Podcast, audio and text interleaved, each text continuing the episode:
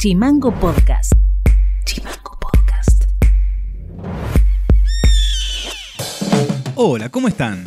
Este es el resumen informativo de este jueves 3 de diciembre y estas son las tres más de Tierra del Fuego. El gobernador de la provincia, Gustavo Melella, a través del decreto provincial 1710-20, otorgó un marco de protección al área natural Península Mitre mientras avanza el análisis en la legislatura fueguina el proyecto de ley. Cabe remarcar que el decreto regirá hasta tanto se sancione dicha ley que así ratifique declarando la protección de ese territorio. Las multisectoriales de derechos humanos de Río Grande y Ushuaia impugnaron la candidatura de la jueza Maistegui Marcó al Superior Tribunal de Justicia Fueguina por sus expresiones negacionistas acerca de la última dictadura militar en el país. La magistrada escribió tweets negando la existencia de 30.000 desaparecidos y también cuestionó las acciones de abuelas y madres de Plaza de Mayo.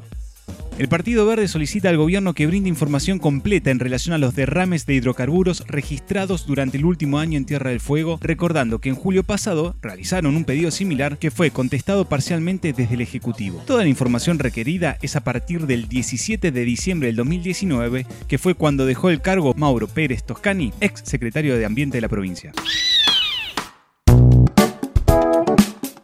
En el Día Internacional de la Discapacidad, el Observatorio de Discapacidad de la CTA organizó caravanas de vehículos en Ushuaia y Río Grande para pedir por la actualización de las pensiones RUPE. Así lo contó la dirigente de la CTA, Diana Román. Hoy hay caravana en las tres ciudades, la de Ushuaia fue hace un ratito.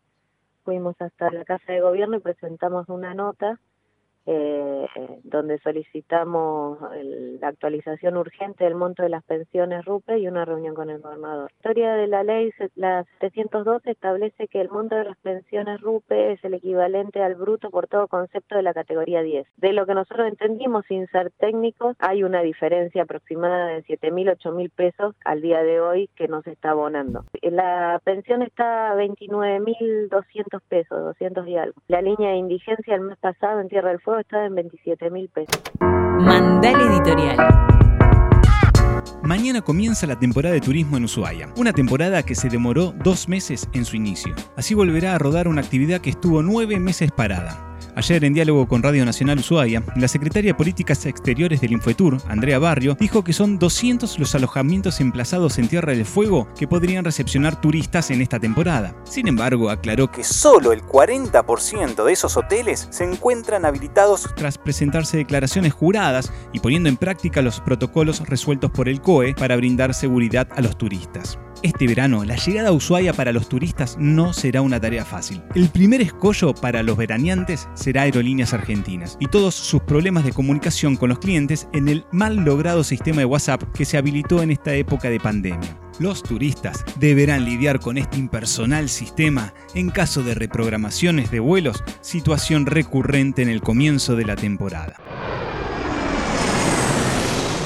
La segunda etapa de la titánica tarea de los turistas será chequear en qué hotel está contratado y que estén en Booking, Despegar o en alguna plataforma de viajes que figure entre los hoteles habilitados por el Infetur para la recepción de turistas en pandemia. Ese requisito deberá informarse en el formulario habilitado por el Gobierno Nacional en el www.argentina.gov.ar barra verano. También, antes de subir a ese avión que lo traerán hacia Ushuaia, los pasajeros deberán cumplir con el otro requisito exigido por la provincia que consiste en la contratación de un seguro de asistencia al viajero con cobertura de COVID-19 o una obra social con cobertura en nuestra provincia. La lista de condiciones administrativas para viajar la completa la aplicación Cuidar, que cada familia deberá descargar en su celular con antelación al viaje. Será en el aeropuerto de Ceiza o Aeroparque, si es que este se habilita para operaciones en verano, donde personal del Infotour solicitará en cada uno de los vuelos la documentación reclamada a los visitantes de Tierra del Fuego. Con todos esos requisitos será una odisea el ingreso a Tierra del Fuego. Con una pandemia todavía haciendo estragos en los grupos de riesgo, una vacuna que recién inmunizará a la Argentina en el primer cuatrimestre de año, los empresarios del sector reconocen que Ushuaia recepcionará solo una pequeña parte de turistas en una temporada normal. El pronóstico de Ángel Brisighelli, presidente de la Cámara de Turismo Ushuaia, fue de una llegada del 10% de turistas en relación al turismo de la temporada pasada. Con este panorama de un sector turístico en terapia intensiva, los empresarios del sector encararán la temporada sin mayores expectativas, casi todos ya mirando de reojo una reactivación que recién vendrá el próximo invierno ushuaiense. Esto ha sido todo por hoy. Seguimos en Spotify y redes sociales como Chimango News y escribinos vía WhatsApp al 2901 6506 66.